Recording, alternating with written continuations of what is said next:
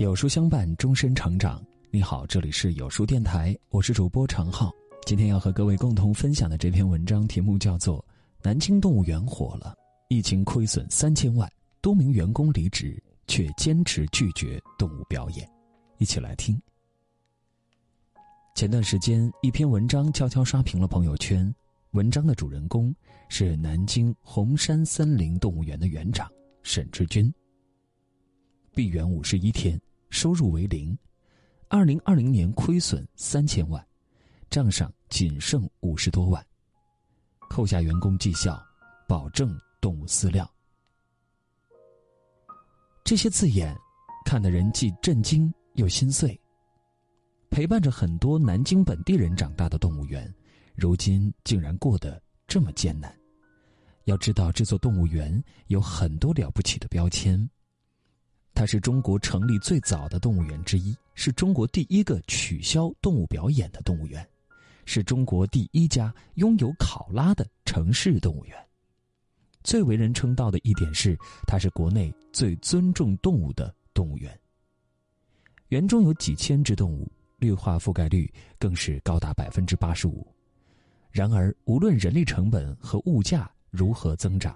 他硬是将四十元的良心票价维持了十一年，因为没有动物表演，所以动物园百分之八十以上的收入都来自门票。疫情最严重的时候，连续闭园五十一天，没有任何收入，动物园直接亏损了一千三百多万元，这个数字几乎是往年收入的一半。面临这样的经济危机，园长在演讲中伤感地说。有人说疫情过后会有一波报复性出游，可是我等了三个月，还没有多少人来报复我。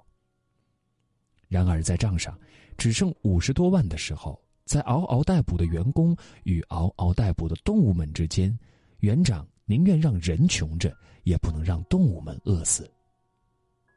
看完园长的演讲，终于明白了这家动物园为什么会被称为全国最好的公立动物园。动物们在南京动物园都是怎么生活的呢？为了给动物提供一场说走就走的旅行，他们直接设计了一个搬家管道。在饲养员的引导之下，他们可以稳稳的通过管道去到不同气候和功能的场所。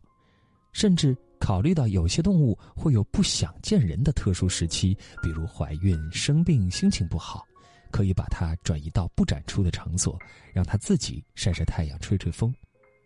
这里的大象，夏天可以在遮阳伞下面沐浴冲凉，甚至还准备了沙堆，让大象来个沙浴 SPA 放松一下。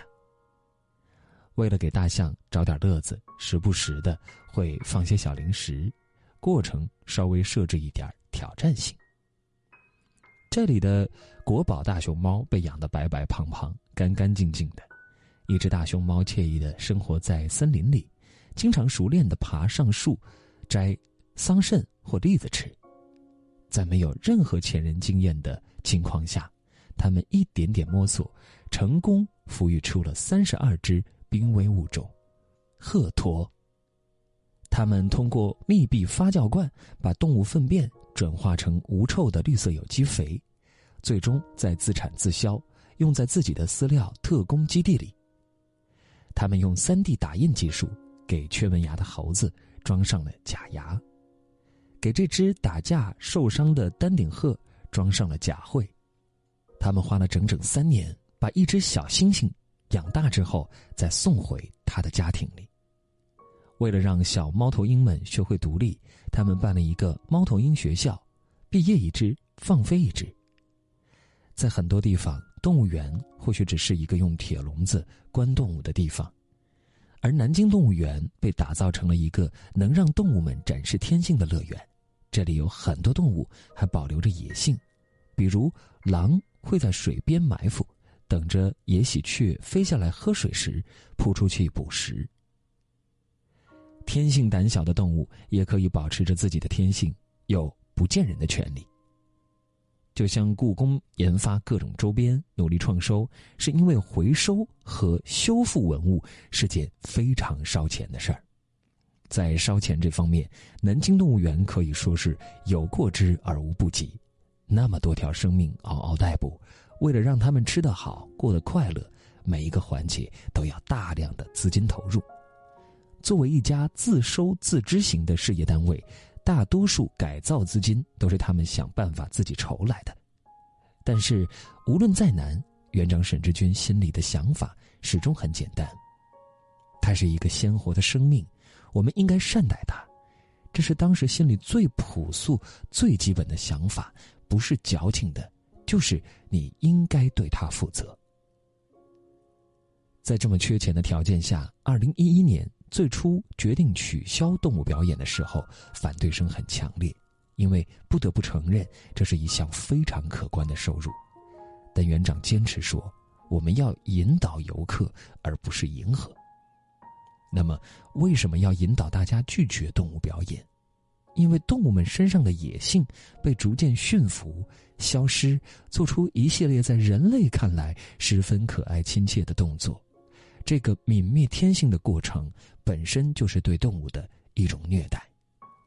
人类所用的手段更是无所不用其极的残忍。为了让熊学会像人一样站立，就用铁链把小熊的脖子吊起来。如果不站起来，它们只能被迫窒息而死。为了学会在晃动的板子上保持平衡，小熊面前只有两条路：要么学会，要么挨打。一只在马戏团被折磨虐待了整整三十年的狗熊，在被救出时，已经成了这副瘦骨嶙峋、面目全非的模样。因为常年被迫表演，无法冬眠，它的棕色皮毛硬是退化成了白色，就连牙齿也跟着脱落。这是它在被解救之后体型慢慢恢复的样子。这个对比图让人看酸了眼睛。在泰国，有一种很热门的大象画画表演。人们在惊奇围观的时候，有没有想过大象的艺术细胞是如何被人工培养出来的？从小时候起，它就被禁锢在一个特制的笼子中，逃脱不开，甚至动弹不得。稍有不听话，就会遭来一顿毒打。用来打它的木棍都带着锋利的倒钩，一棍子下去，直接皮开肉绽。大象的鼻子、遍布神经非常敏感，就算是一只蚂蚁爬进去都会很难受。人们却把画笔这样的硬物直接插了进去。看着上面的血迹，能想象出在那儿优雅作画的几个小时里，它有多痛吗？图案是怎么画出来的呢？